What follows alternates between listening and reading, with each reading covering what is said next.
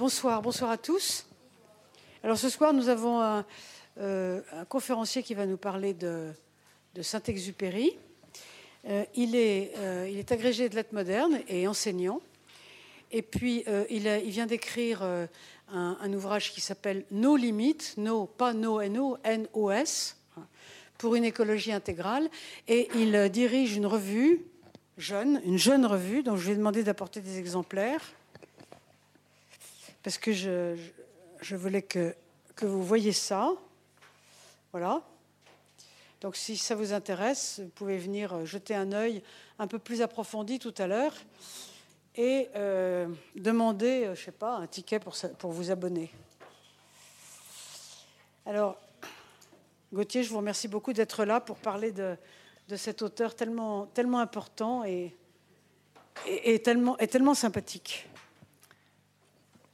Bonsoir à tous et merci euh, d'être là pour euh, parler ensemble de littérature et singulièrement de Saint-Exupéry. La Terre nous en apprend plus long sur nous que tous les livres, parce qu'elle nous résiste. L'homme se découvre quand il se mesure avec l'obstacle. Mais pour l'atteindre, il lui faut un outil, il lui faut un rabot ou une charrue. Le paysan, dans son labour, arrache peu à peu quelques secrets à la nature et la vérité qu'il dégage est universelle. De même, l'avion, l'outil des lignes aériennes, mêle l'homme à tous les vieux problèmes. J'ai toujours devant les yeux l'image de ma première nuit de vol en Argentine, une nuit sombre où scintillaient seules comme des étoiles les rares lumières éparses dans la plaine. Chacune signalait dans cet océan de ténèbres le miracle d'une conscience.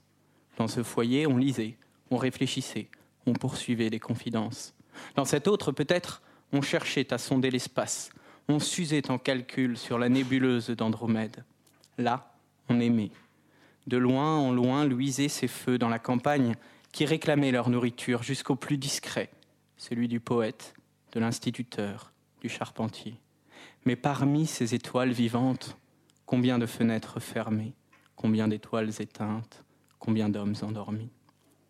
Il faut bien tenter de se rejoindre, il faut bien essayer de communiquer avec quelques-uns de ces feux qui brûlent de loin en loin dans la campagne.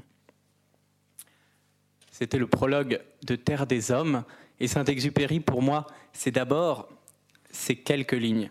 Pourquoi? Parce qu'il se trouve, et vous m'excuserez s'il vous plaît de parler un petit peu de moi, parce qu'il se trouve que cette introduction était, ce prologue, pardon, était l'introduction d'une adaptation du Petit Prince que euh, nous avions mise en scène au lycée avec un ami, un ami qui s'appelle Charles. Nous avions 15 ans, Charles, Marine et moi, nous étions en première au lycée Notre-Dame à Dijon, et Charles nous a proposé cette aventure étonnante, si euh, saint-exupérienne, de mettre en scène justement le Petit Prince, de courir ce risque, cette aventure à 15 ans, de mettre en scène un texte si extraordinaire et, si monstrueux d'abord, parce que c'est, je crois, le deuxième livre le plus vendu dans le monde après la Bible. Eh bien, cette amitié, c'est donc pour moi ce qui m'a euh, ouvert à Saint-Exupéry. Cette amitié jaillit d'une vie commune, celle de l'internat, et qui nous a poussés ensemble à mettre en scène Saint-Exupéry. Je ne peux donc dissocier Saint-Exupéry de ces lignes et Saint-Exupéry de cette amitié, de cet ami Charles qui me l'a fait découvrir. Je ne vais pas passer la soirée sur ce souvenir, mais je voudrais juste dire que parler de cet ami, de ce qu'ensemble nous avons accompli, même si ce n'était pas grand-chose, même si c'était une petite aventure théâtrale de lycée, cependant, vous raconter cette aventure, c'est déjà vous parler de Saint-Exupéry. Déjà sans doute vous en dire l'essentiel, le cœur, ce miracle d'une conscience, pour reprendre les mots qui ouvrent Terre des Hommes. Ce miracle d'une conscience qui lutte contre l'obscurité, l'indifférence, l'endormissement, l'extinction. Ce miracle d'une conscience qui, face au désenchantement, à la solitude qu'il provoque, face à toutes les forces du déracinement moderne, réclame encore sa nourriture. Je parle toujours de la conscience. Cette conscience qui réclame son pain de poésie, de chaleur et de fidélité.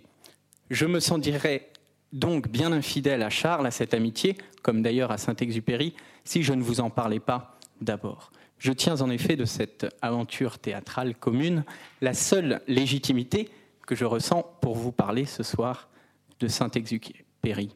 Et passer sous silence cette, cette expérience, ce serait une concession à une forme de critique littéraire moderne qui se pique d'objectivité, de scientificité, comme si l'expérience de la littérature avait encore, une sens, avait encore un sens une fois désincarnée, dépersonnalisée. Bref, pour vous parler dignement de Saint-Exupéry, ce que je vais commencer à faire, il fallait d'abord que je rende à l'amitié ce qui lui est dû, car, pour citer Saint-Exupéry, dans un monde devenu désert, nous avons soif de retrouver des camarades.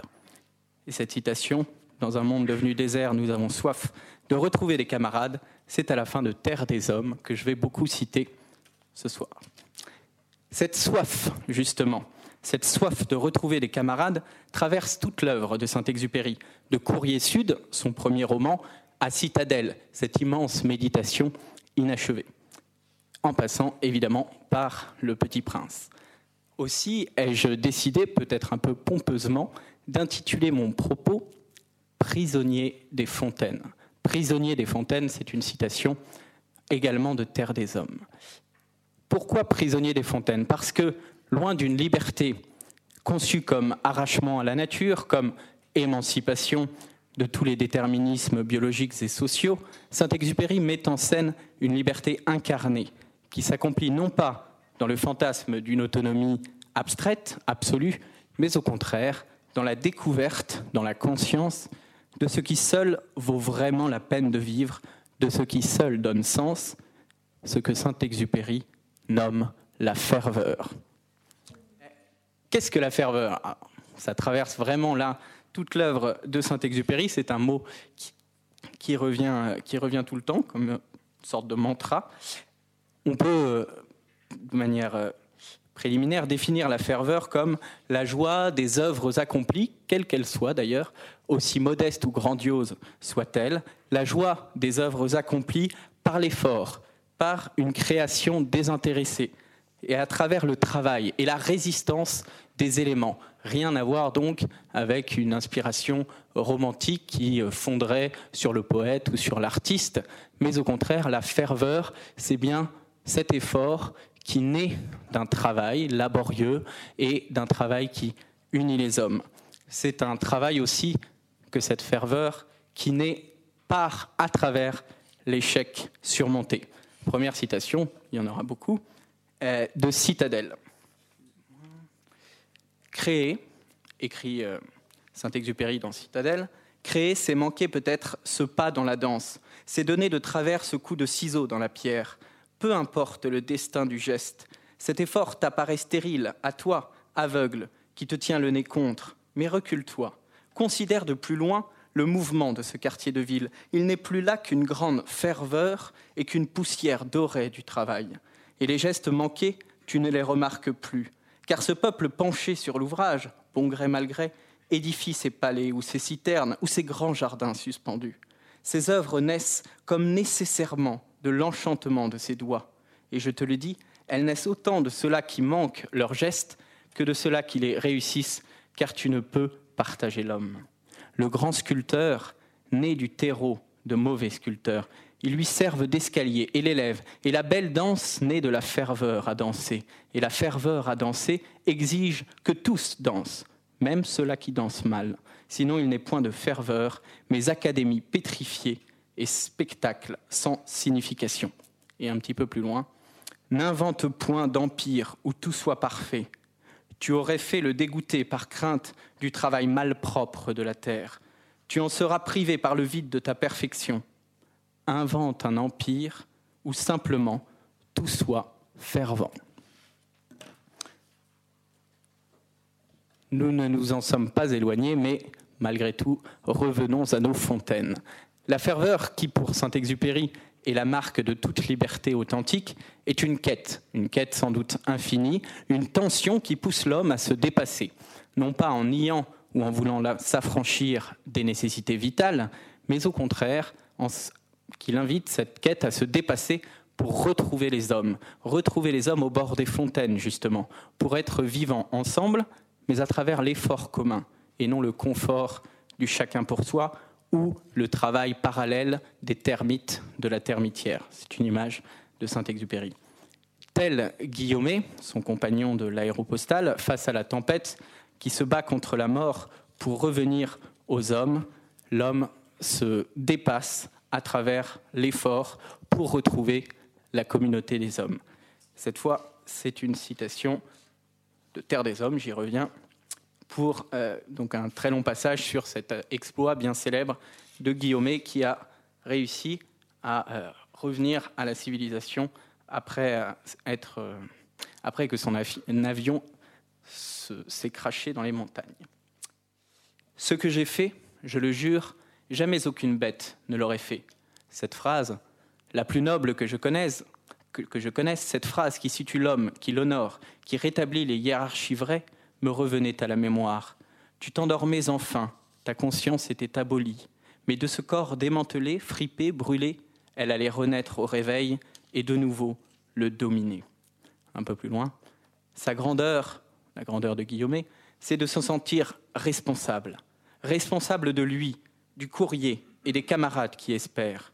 Il tient dans ses mains leur peine ou leur joie, responsable de ce qui se bâtit de neuf là-bas, chez les vivants, à quoi il doit participer, responsable un peu du destin des hommes dans la mesure de son travail. Ainsi, cette participation, cette responsabilité est toujours le miracle d'une conscience qui se sent responsable. C'est cette même ferveur, ce même sens de la responsabilité des autres, de la communauté, qui pousse l'auteur à continuer à marcher après son crash, à lui aussi, malgré l'épuisement, malgré la soif, vers les fontaines de la vie, dans un autre chapitre de Terre des Hommes. À nouveau, deux citations de Terre des Hommes. Adieu, vous que j'aimais, met-il à un moment de découragement, écrit-il pour euh, expliquer un moment de découragement. Adieu, vous que j'aimais, ce n'est point ma faute si le corps humain ne peut résister trois jours sans boire. Je ne me croyais pas prisonnier ainsi des fontaines. Je ne soupçonnais pas une aussi courte autonomie. On croit que l'homme peut s'en aller droit devant soi. On croit que l'homme est libre. On ne voit pas la corde qui le rattache au puits, qui le rattache comme un cordon ombilical au ventre de la terre. S'il fait un pas de plus, il meurt. Ces mots, évidemment, pour un écologiste, résonnent fortement. Rapide parenthèse, euh, notre humanité est bien dans cette situation de celle qui se croit parfaitement autonome au point d'oublier sa dépendance vis-à-vis des équilibres naturels. Et peut-être, si l'homme fait un pas de plus, risque-t-il de mourir, pour reprendre les mots de Saint-Exupéry. Cependant, Saint-Exupéry et son compagnon, euh, perdus dans le désert libyen, continuent de marcher. Je ne me plaindrai pas. Depuis trois jours, j'ai marché, j'ai eu soif, j'ai suivi des pistes dans le sable, j'ai fait de la rosée mon espérance, j'ai cherché à joindre mon espèce, dont j'avais oublié où elle logeait sur la terre, et ce sont là des soucis de vivant. Je ne puis pas ne pas les juger plus important que le choix, le soir, d'un music hall. Il marche alors jusqu'au bout de la soif, et tout d'un coup un bédouin paraît, comme une oasis humaine, et les sauve en leur donnant à boire. C'est la toute fin du chapitre. Évidemment, célébration de l'eau, cette fontaine humaine que constitue le bédouin. Eau, tu n'as ni goût, ni couleur, ni arôme. On ne peut pas te définir, on te goûte sans te connaître. Tu n'es pas nécessaire à la vie. Tu es la vie.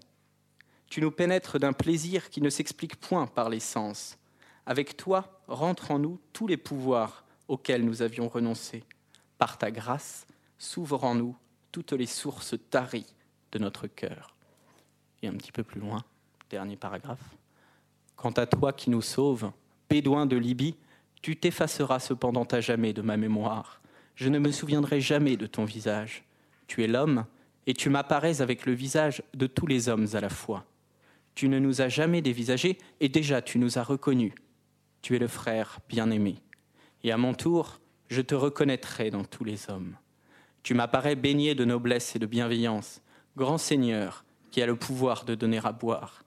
Tous mes amis, tous mes ennemis en toi marchent vers moi, et je n'ai plus un seul ennemi au monde.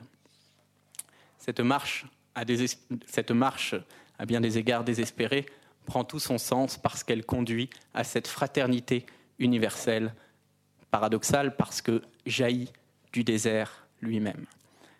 Être prisonnier des fontaines, pour Saint-Exupéry, ce n'est donc pas être impuissant, condamné à l'immobilisme, à l'insatisfaction, connaître le même sort que Tantale, mourir de soif au bord de la fontaine, comme le dit le poète. C'est au contraire devoir rester en marche, chercher des nouvelles sources de vie, d'inspiration, marcher à l'étoile plutôt qu'à l'argent qui enferme l'homme dans son contrefort, au lieu de l'ouvrir au don de soi.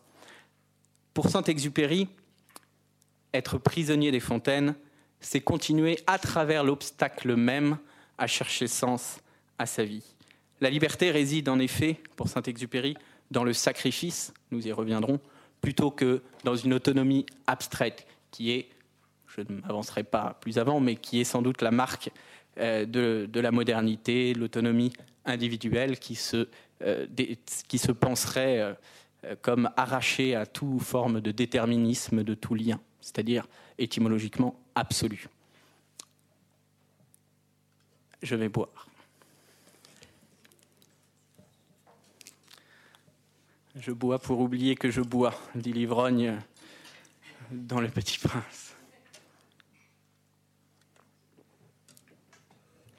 Nous avons beau être dans un cellier, il y fait extrêmement chaud.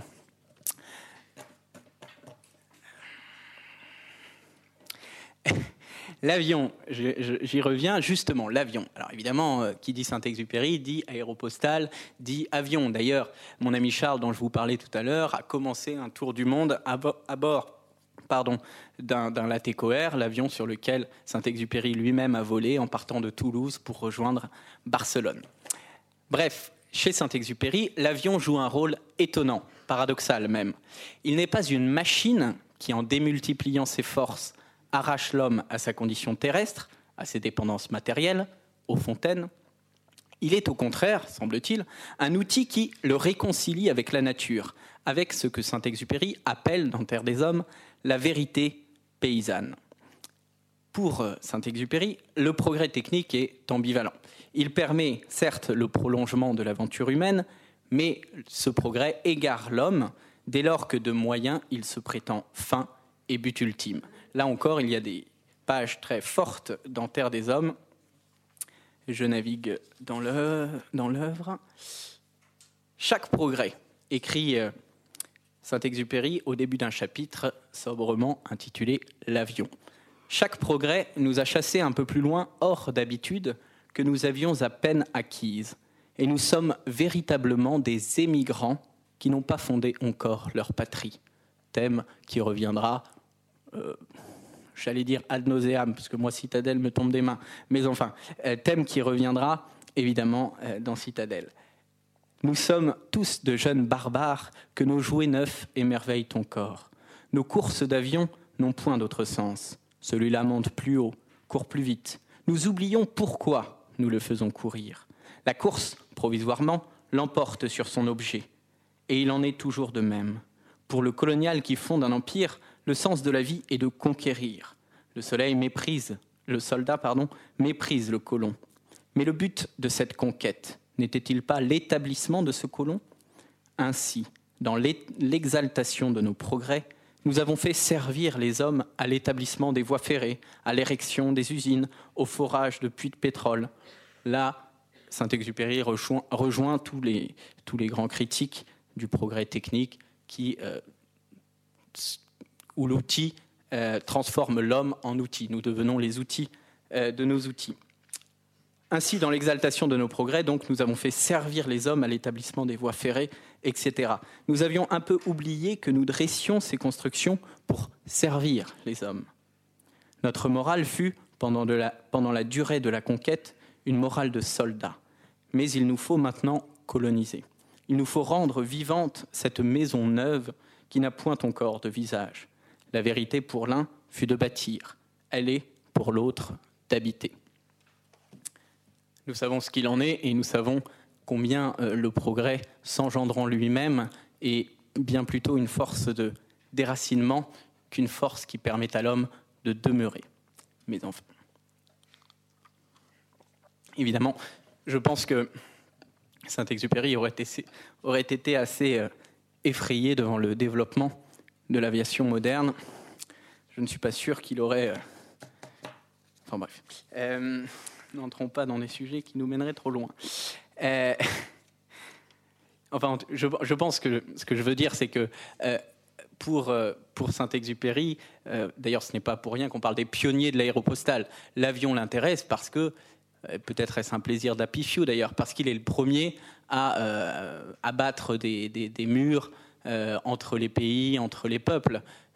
une fois que qu'il suffit de payer un billet pour traverser le monde, une fois qu'il n'y a plus d'efforts et presque, presque plus de risques, évidemment, cette œuvre, l'aviation, l'avion ne peut plus être outil d'une ferveur. Donc je pense que ce que dit, ce que dit Saint-Exupéry de l'aviation, il ne le dirait pas aujourd'hui.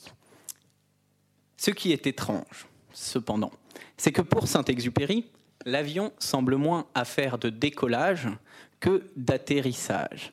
Je veux dire que ce qui compte, semble-t-il, dans l'œuvre de Saint-Exupéry, c'est moins pour le pilote la conquête du ciel, même si les étoiles le fascinent, que le retour à la Terre, moins l'éloignement que le rapprochement. Ce qui fascine Saint-Exupéry, c'est moins, en somme, l'exploit individuel que l'aventure partagée. Guillaumet n'est grand que parce qu'il revient. S'il euh, s'était découragé en haut de ces montagnes, sans doute Saint-Exupéry n'aurait-il pas écrit ces très belles pages. Le pilote, à bien des égards, ressemble à Ulysse. Grisé un temps par ses détours, il y a bien cette fascination du dépassement. D'ailleurs, je dois être honnête, et euh, ce qui peut être invalide l'intégralité de mon propos, euh, à un moment dans Terre des Hommes, euh, Saint-Exupéry écrit que l'avion lui permet de dépasser les fontaines. C'est ce que je considère être cette, cette fascination des détours, du dépassement, d'un dépassement qui est justement là, en l'occurrence, un arrachement, quitter les fontaines c'est-à-dire les nécessités biologiques, il le dit à un moment explicitement. Cependant, il me semble que s'il est grisé un temps par ses détours, par ses exploits, le pilote, chez Saint-Exupéry, aspire finalement davantage à revenir à la maison, à la fontaine du foyer, de l'amour, à ses camarades, bref, à Pénélope. On les oublie souvent, mais justement, les femmes chez Saint-Exupéry ne comptent pas pour rien. Il y a bien sûr l'allégorie de la rose dans Le Petit Prince. Je suis responsable de ma rose comprend en effet le Petit Prince au terme de son voyage interplanétaire. Il est lui-même une figure du voyageur, de celui qui quitte euh, son foyer, ses fontaines. En l'occurrence, ces fontaines, eh bien, c'est la rose, c'est euh, ces volcans qu'il doit ramener, etc. Justement, quelques citations du Petit Prince.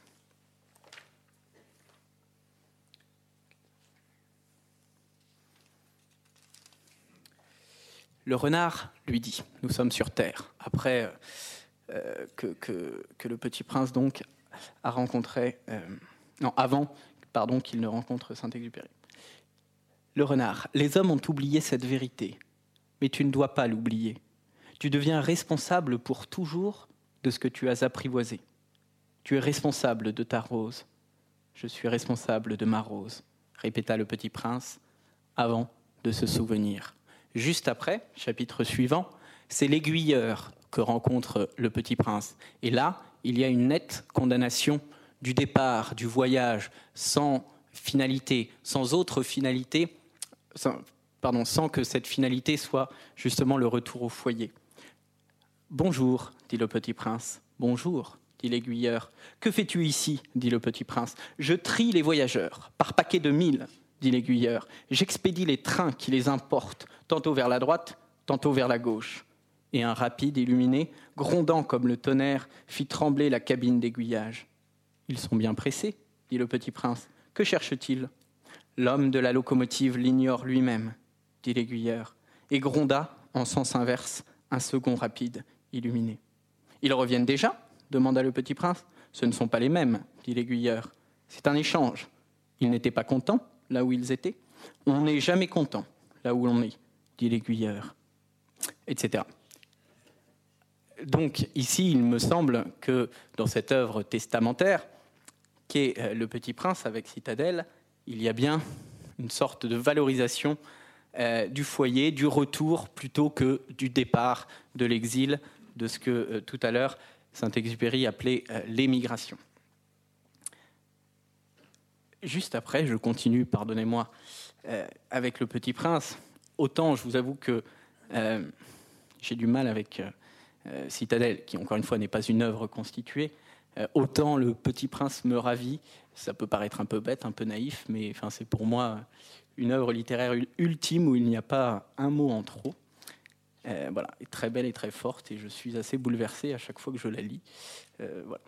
C'est un peu bête, mais il faut dire les choses telles qu'elles sont. Donc, le marchand de pilules maintenant. Intéressant. Bonjour, dit le petit prince. Bonjour, dit le marchand. C'était un marchand de pilules perfectionné qui apaise la soif. Comprenez pourquoi je vous en parle. On en avale une par semaine et l'on n'éprouve plus le besoin de boire. Pourquoi vends-tu ça? dit le petit prince. C'est une grosse économie de temps, dit le marchand. Les experts ont fait des calculs. On épargne 53 minutes par semaine. Et que fait-on de ces 53 minutes? On en fait ce que l'on veut. Moi, se dit le petit prince, si j'avais 53 minutes à dépenser, je marcherais tout doucement vers une fontaine. Le petit prince, me semble-t-il, s'assume, lui, prisonnier de ces fontaines. Justement, le petit prince continue sa marche, cette fois à la fin et avec Saint-Exupéry, le pilote qui, à ce moment-là, ne pense qu'à réparer son avion, il marche vers un puits. Vous connaissez tous cette, très, beau, cette très belle aquarelle de Saint-Exupéry. Il marche donc vers un puits. Les hommes, dit le petit prince, ils s'enfournent dans les rapides, mais ils ne savent plus ce qu'ils cherchent. Alors ils s'agitent et tournent en rond. Voilà ce qui explique que le voyage puisse devenir autre chose que fervent s'il n'est plus orienté vers une finalité, cette finalité ne pouvant être que l'élaboration la, euh, ou le, la création, non, c'est pas des mots, la naissance, disons, d'une communauté humaine.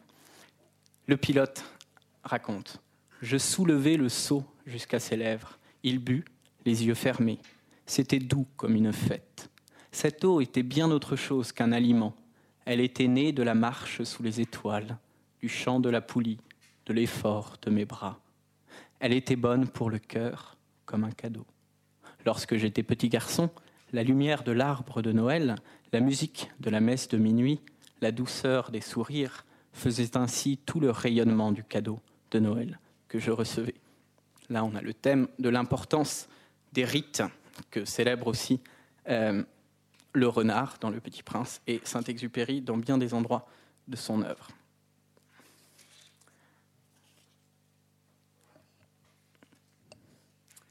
Voilà pourquoi je suis assez euh, euh, gêné et interloqué par certaines tensions voire certaines contradictions qui me semblent traverser l'œuvre de, de Saint-Exupéry. Par exemple, le personnage de Rivière, euh, le héros, ou en tout cas l'une des figures euh, centrales de Vol de nuit. Le personnage des rivières, pourtant quel nom, on pourrait croire que cet homme nous conduise, cette rivière aussi nous conduise vers les fontaines? Eh bien, Rivière, lui, euh, me semble être la figure de, de l'arrachement, du départ et d'un sacrifice qui exige des hommes de renoncer eux-mêmes à ces fontaines, à ce foyer. Et peut-être, c'est une hypothèse rapide que je me permets de faire, peut-être justement ces efforts euh, qu'on pourrait peut-être qualifier de nietzschéens de rivière ne, sont-ils pas aussi sensés qu'ils paraissent? Peut-être au terme de sa vie, Saint-Exupéry découvre-t-il que la lourde victoire de Rivière, hein, c'est une des citations du, du texte, c'est la dernière phrase de Vol de nuit, que cette lourde victoire n'en vaut pas la peine. Rivière, en effet, est celui, et le commandant des pilotes, donc, qui, dans Vol de nuit, exige le sacrifice de ses pilotes au nom du sacro-saint courrier. C'est lui qui fait partir les avions, quoi qu'il arrive, quelles que soient les conditions météorologiques, et dussent les pilotes risquer leur vie. Certes, ces pilotes, et c'est la légitimité que se donne à lui-même Rivière, certes, ces pilotes grandissent dans l'épreuve à travers l'obstacle, mais que, valent-ils encore quand ils ne reviennent pas? Vol de nuit maintenant, page 120.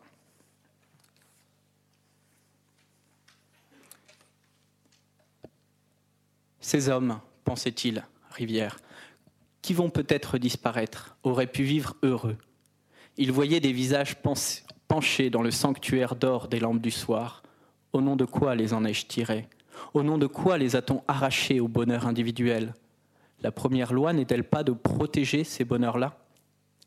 Mais lui-même les brise. Et pourtant, un jour, fatalement, s'évanouissent, comme des mirages, les sanctuaires d'or. La vieillesse et la mort les détruisent, plus impitoyables que lui-même. Il existe peut-être quelque chose d'autre à sauver, et de plus durable. Peut-être est-ce à sauver cette part de l'homme que Rivière travaille? Sinon, l'action ne se justifie pas. Quelle est cette part de l'homme? On en sait un peu plus dans le paragraphe suivant. Peut-être, pardon, quelle est cette part de l'homme euh, que Rivière contribue à sauver, c'est ce que on découvre juste après. Aimer, aimer seulement, quelle impasse. Rivière eut l'obscur sentiment d'un devoir plus grand que celui d'aimer. Ou bien il s'agissait aussi d'une tendresse, mais si différente des autres. Une phrase lui revint. Il s'agit de les rendre éternels. Où avait-il lu cela? Ce que vous poursuivez en vous-même meurt, il revit un temple au dieu du soleil des anciens Incas du Pérou, ses pierres droites sur la montagne. Que resterait-il sans elles d'une civilisation puissante qui pesait du poids de ses pierres sur l'homme d'aujourd'hui comme un remords Etc. Le conducteur de peuple d'autrefois, s'il n'eut peut-être pas pitié de la souffrance de l'homme, eut pitié immensément de sa mort, non de sa mort individuelle, mais pitié de l'espèce qu'effacera la mer de sable, et il menait son peuple dresser au moins des pierres que n'ensevelirait pas le désert. Je ne me permettrai pas évidemment de euh, trancher, mais il y a, me semble-t-il, chez Saint-Exupéry, cette tension entre la simplicité euh, des besoins euh, des besoins matériels, de la communauté, du foyer, de la famille, et en même temps cette, aspiration au dépassement, quitte, à justement s'éloigner des fontaines, des foyers, pour, au détriment de l'individu, préserver la civilisation. Là, c'est ce qu'il dit. Rivière est prêt à détruire les individus au nom de la postérité, de ces pierres qu'ils bâtiront et qui résisteront au passage du temps. Qu'est-ce qu'il peut y avoir donc de plus que le bonheur individuel pour Saint-Exupéry? Je ne sais pas si il a résolu cette tension, ce conflit tragique qui est au cœur de, nous. Hein. Euh, on sait qu'à la fin de sa vie, donc, il s'est abîmé en mer euh, au retour d'une mission dans le sud de la France. Euh, jusqu'au bout, Saint-Exupéry, l'homme, a voulu voler malgré son âge avancé, malgré malgré, malgré sa fatigue, et on sait qu'il n'a pas été très heureux en amour. Donc sans doute lui-même n'a pas euh, résolu ce conflit entre euh, cette reconnaissance de la vie simple et cet appel du large, ce dépassement qui est une forme de, sacrifice, voire de suicide, puisque tous les compagnons de, Saint-Exupéry lui disaient arrête de voler, ça va mal terminer. Et ça n'a pas empêché. Donc, qu'en est-il euh, chez Saint-Exupéry, moi qui parle de, se reconnaître prisonnier des fontaines, qu'en est-il de cette espèce de volonté de, surhomme presque? C'est pourquoi je parlais de dépassement euh, nietzschéen tout à l'heure. Voilà, il y a pour moi cette, tension, cette contradiction euh, chez Saint-Exupéry qui demeure et qu'on retrouve, cette déchirure, dans Citadelle, avec aussi une tension entre l'exil et, le foyer, le fait de demeurer et le fait de toujours conquérir de nouvelles, de nouvelles terres, d'aller plus loin, etc. D'ailleurs, cette contradiction, cette tension, on la retrouve aussi dans le Petit Prince. Le Petit Prince euh, vit des rencontres qui lui apportent autant de joie que de peine. Et il repart. Il rencontre le renard, le pilote, etc. Mais il repart. Alors il revient, voilà, d'où l'image euh. Mais euh, il a à la fois besoin de partir, euh, parce qu'il s'ennuie dans sa petite planète, et le besoin de revenir. Alors, on peut se demander si Dieu, dans l'œuvre de Saint-Exupéry, pourrait offrir une réponse, un dépassement de cette tension, de cette contradiction que je, que, je crois être tragique, irrésolue dans l'œuvre de, de Saint-Exupéry Eh bien, je ne suis pas sûr, même s'il y a des pages euh, à la fin de, de, Pilote de guerre assez, euh, ambiguës là-dessus, je ne suis pas sûr que pour Saint-Exupéry, la réponse puisse se trouver euh, dans l'éternité. Dans Courrier Sud, en effet, son premier roman, l'auteur fait parler un prêtre et ensuite donne la réaction du personnage Bernice. Le prêtre euh, donc euh, fait un très beau, un très beau prêche. C'est, ce serait intéressant d'étudier euh, en tant que motif littéraire propre le, les prédications dans l'œuvre. Il y, a des, prédications extraordinaires, par exemple chez Bernanos. Là, il y en a une très belle aussi chez Saint-Exupéry. Une citation donc de ce, de ce prêche. Vous avez intégré la marche de l'étoile aux générations des laboratoires, et vous ne la connaissez plus. C'est un signe dans votre livre, mais ce n'est plus de la lumière. Vous en savez moins qu'un petit enfant. Condamnation justement de cette tentation d'aller toujours plus loin, de s'éloigner des fontaines. Vous avez découvert jusqu'aux lois qui gouvernent l'amour humain, mais cet amour même échappe à vos signes. Vous en savez moins qu'une jeune fille. Eh bien, venez à moi.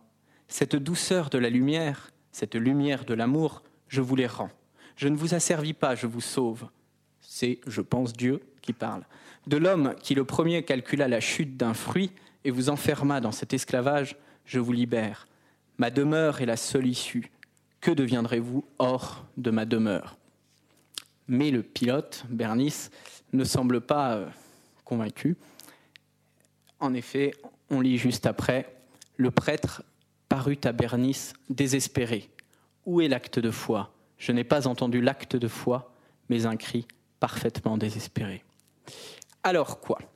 Que faut-il, avec Saint-Exupéry, espérer? Où trouver la joie?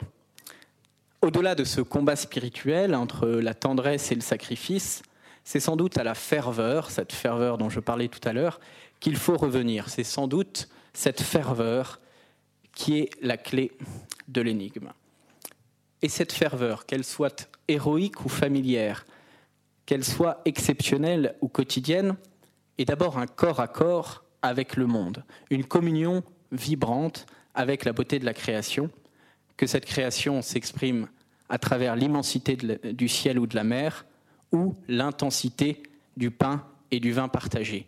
Il me semble que ce que nous dit Saint-Exupéry, c'est que cette ferveur qui seule donne sens à la vie peut se trouver partout, aussi bien dans l'humilité euh, d'une vie close que dans l'exaltation d'une vie aventurière.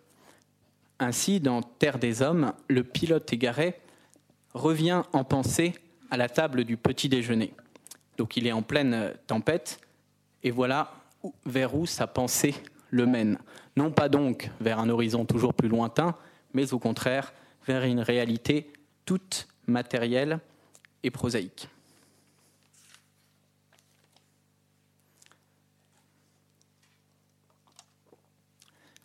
Dès lors, donc il est en, perdition, dès lors nous nous sentîmes perdus dans l'espace interplanétaire, parmi cent planètes inaccessibles, à la recherche de la seule planète véritable, la nôtre de celle qui, seule, contenait nos paysages familiers, nos maisons amies, nos tendresses, de celle qui, de seule contenait Je ne vous dirai pas l'image qui m'apparut et qui vous semblera peut-être puérile, mais au cœur du danger, on conserve des soucis d'homme, et j'avais soif, et j'avais faim.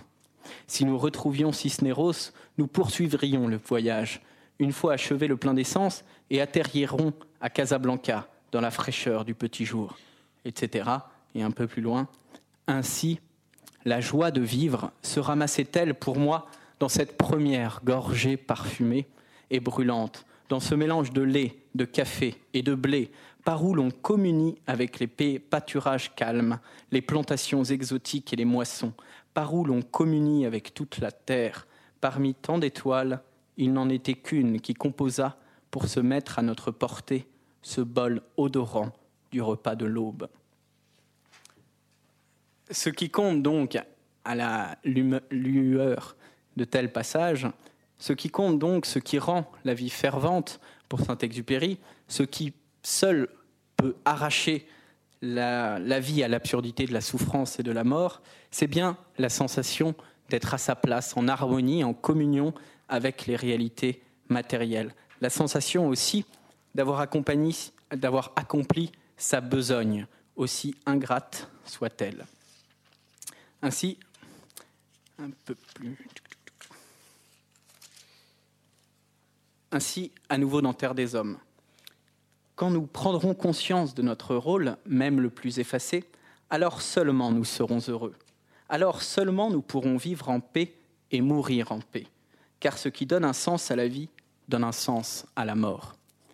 Elle est si douce quand elle est dans l'ordre des choses, quand le vieux paysan de Provence, au terme de son règne, remet en dépôt à ses fils son lot de chèvres et d'oliviers, afin qu'ils le transmettent à leur tour aux fils de leurs fils. On ne meurt qu'à demi dans une lignée paysanne. Chaque existence craque à son tour comme une cosse et livre ses graines. Vous voyez, les images euh, de, de Saint-Exupéry sont en réalité toujours, euh, toujours paysannes. Il y revient euh, toujours. Dans ce que je viens de lire, Saint-Exupéry écrivait Chaque existence craque à son tour comme une cosse et livre ses graines. Donc, image euh, de la vie comme, comme une cosse à ouvrir.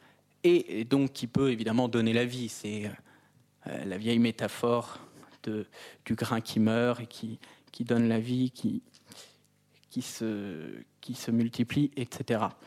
Euh, mais en même temps, cette vie justement qui s'ouvre fait craquer ce que Saint-Exupéry appelle les formules. La vie toujours fait craquer les formules, lit-on dans Pilote de guerre. Là aussi, il y a une tension, euh, me semble-t-il, chez Saint-Exupéry, qui était un scientifique, qui a déposé de nombreux brevets, qui a résolu des problèmes euh, mathématiques, mais qui en même temps met à distance, je cite, les villes et leurs comptables, qui met à distance la réduction de la vie en statistiques, en mathématiques justement, ce n'est pas, pour Saint-Exupéry, même scientifique, même pilote, ce n'est pas l'efficacité, ce n'est pas la puissance qui crée la ferveur, c'est ce que Saint-Exupéry, je citais le mot déjà tout à l'heure, appelle la participation. Participation au monde, à une réalité telle qu'elle est, cette communion avec la nature, avec les réalités matérielles aussi euh, modestes et familière soit-elle. Cette participation, on la retrouve dans absolument toute l'œuvre, notamment à travers une, anecdote racontée dans Pilote de guerre. Là, c'est un procédé littéraire que je trouve très, très beau euh, chez Saint-Exupéry, c'est que quand il est en vol, ce que je disais tout à l'heure, hein, ce qui compte dans le vol, c'est plus, semble-t-il, l'atterrissage que le décollage, puisque enfin, en témoigne le fait que quand Saint-Exupéry est dans le vol, il raconte euh, donc son vol, ses combats ou, euh, sa, recherche de repères, mais très souvent il raconte des histoires qui sont très incarnées, très enracinées, très quotidiennes. Donc même en plein vol, il revient sur Terre. Et dans Pilote de guerre, donc alors qu'il survole Arras, il raconte. Donc euh, à ce moment, il raconte qu'il est cantonné euh, à Orconte, donc en, 1940, dans le nord de la France, dans une ferme. avec deux camarades. Nous étions trois, Israël, Gavoy et moi, à mâcher la belle écorce noire et craquante. La paysanne nous a servi un petit vin blanc. Ah oui, j'ai oublié de vous dire que donc la paysanne qui les, qui les accueille euh, a tué le cochon et leur propose de manger le boudin. Gavoy m'a dit Je lui ai acheté ça pour lui faire plaisir. Il faut signer. C'était un de mes livres. Est-ce que le fait que Saint-Exupéry soit un auteur va l'éloigner de cette communauté au nom euh, d'une prétention d'auteur qu'on connaît un peu? Euh, Est-ce que cela va l'éloigner de la simplicité? Pas du tout. C'était un de mes livres et je n'ai éprouvé aucune gêne. J'ai signé avec plaisir, pour faire plaisir. Israël bourrait sa pipe, Gavoy se grattait la cuisse. La paysanne semblait bien contente d'hériter d'un livre signé par l'auteur le boudin embaumé. J'étais un peu saoul de petit vin blanc, et je ne me sentais pas étranger, malgré que je signasse un livre, ce qui m'a toujours paru un peu ridicule. Je ne me sentais pas refusé. Je ne faisais figure, malgré ce livre, ni d'auteur, ni de spectateur. Je ne venais pas du dehors. Israël, gentiment, me regardait signer, Gavoy, avec simplicité, continuait de gratter sa cuisse, et j'éprouvais à leur égard une sorte de sourde reconnaissance ce livre eût pu me donner l'apparence d'un témoin abstrait. Et cependant, je ne faisais figure, malgré lui, ni d'intellectuel, ni de témoin. J'étais des leurs. Le métier de témoin m'a toujours fait horreur. Que suis-je si je ne participe pas? J'ai besoin, pour être, de participer. Je me nourris de la qualité des camarades, cette qualité qui s'ignore parce qu'elle se fout bien d'elle-même et non par humilité. Gavoy ne se considère pas, ni Israël. Ils sont réseau de liens avec leur travail, leur métier, leurs devoirs, avec ce boudin qui fume, et je m'enivre de de la densité de leur présence. Je puis me taire, je puis boire mon petit vin blanc, je puis même signer ce livre sans me retrancher d'avec eux. Rien n'abîmera cette fraternité.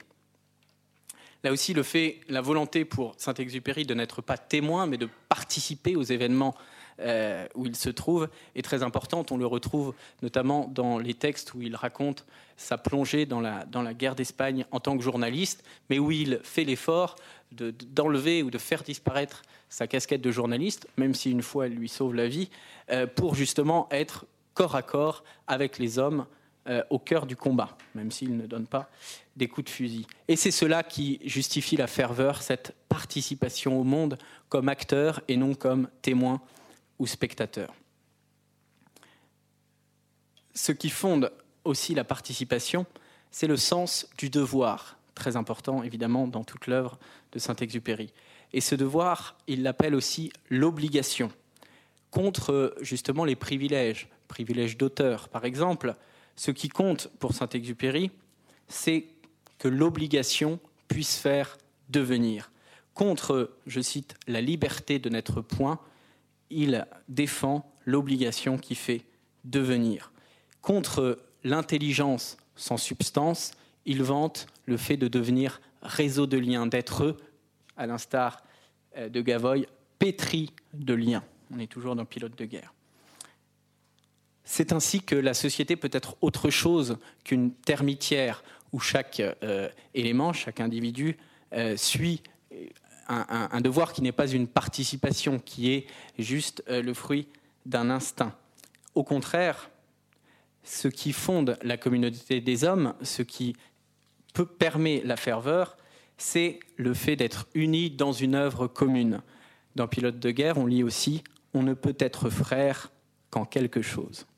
On ne peut être frère qu'en quelque chose. Quel que, soit, c'est ça qui me semble intéressant, ce quelque chose. Que ce soit une conquête, que ce soit la défense d'une citadelle, que ce soit euh, un combat aérien ou que ce soit euh, un, champ qu'on bêche. Il donne l'exemple, il fait d'ailleurs une analogie entre le pilote et le, jardinier. Euh, cette ferveur peut se retrouver partout. Il n'y a pas du tout, justement, c'est ça qui, à mon avis, euh, euh, sauve le côté un peu nietzschéen ou surhumain du pilote parfois, c'est qu'il n'y a aucun mépris des réalités matérielles, au contraire, puisque le pilote est une sorte de nouveau paysan qui laboure le ciel comme le paysan laboure la terre. Seul, justement, d'où l'image euh, du paysan, participe au monde celui qui a un pays, celui qui a renoncé à être tout, c'est-à-dire rien en particulier, celui qui accepte de n'être que cela, que lui-même, de son humble, celui qui accepte son humble et extraordinaire singularité. Je reviens, et j'ai bientôt conclu, euh, à Citadelle. J'ai dit que je trouvais ça un peu long et répétitif, mais enfin, il y a quand même de très beaux passages.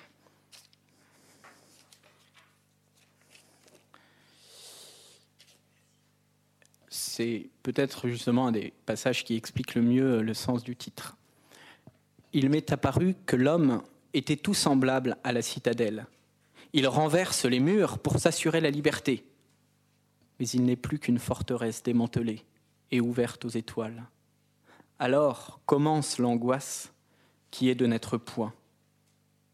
Au contraire, qu'il fasse, l'homme, sa vérité de l'odeur du sarment qui grille ou de la brebis qu'il doit tondre. La vérité se creuse comme un puits. Dans Citadelle, vous voyez, ce sont aussi des images paysannes, des images d'humilité, euh, de quotidienneté, euh, et non pas des images de dépassement, euh, d'exotisme qui, qui, reviennent.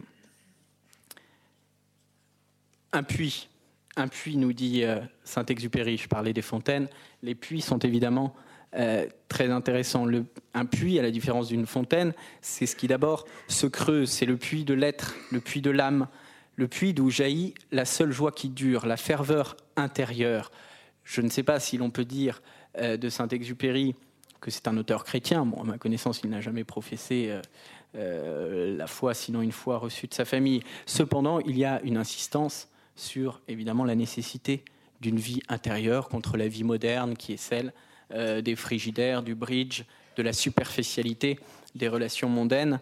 Au contraire, cette ferveur intérieure qui se trouve non pas dans un mysticisme, mais au contraire dans une communion avec le monde, avec les choses, euh, c'est ce puits de l'être que l'homme donc creuse inlassablement, euh, comme citadelle revient toujours sur les mêmes images, sur les mêmes euh, métaphores.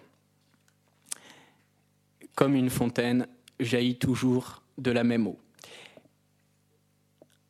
car, et ce sera ainsi que je vais conclure par une, une touche peut-être un peu plus écologique, car l'homme s'accomplit non pas quand il se prétend maître et possesseur de la nature, quand il se prétend propriétaire des immensités, mais au contraire, quand il se reconnaît, quand il l'admet être prisonnier des fontaines.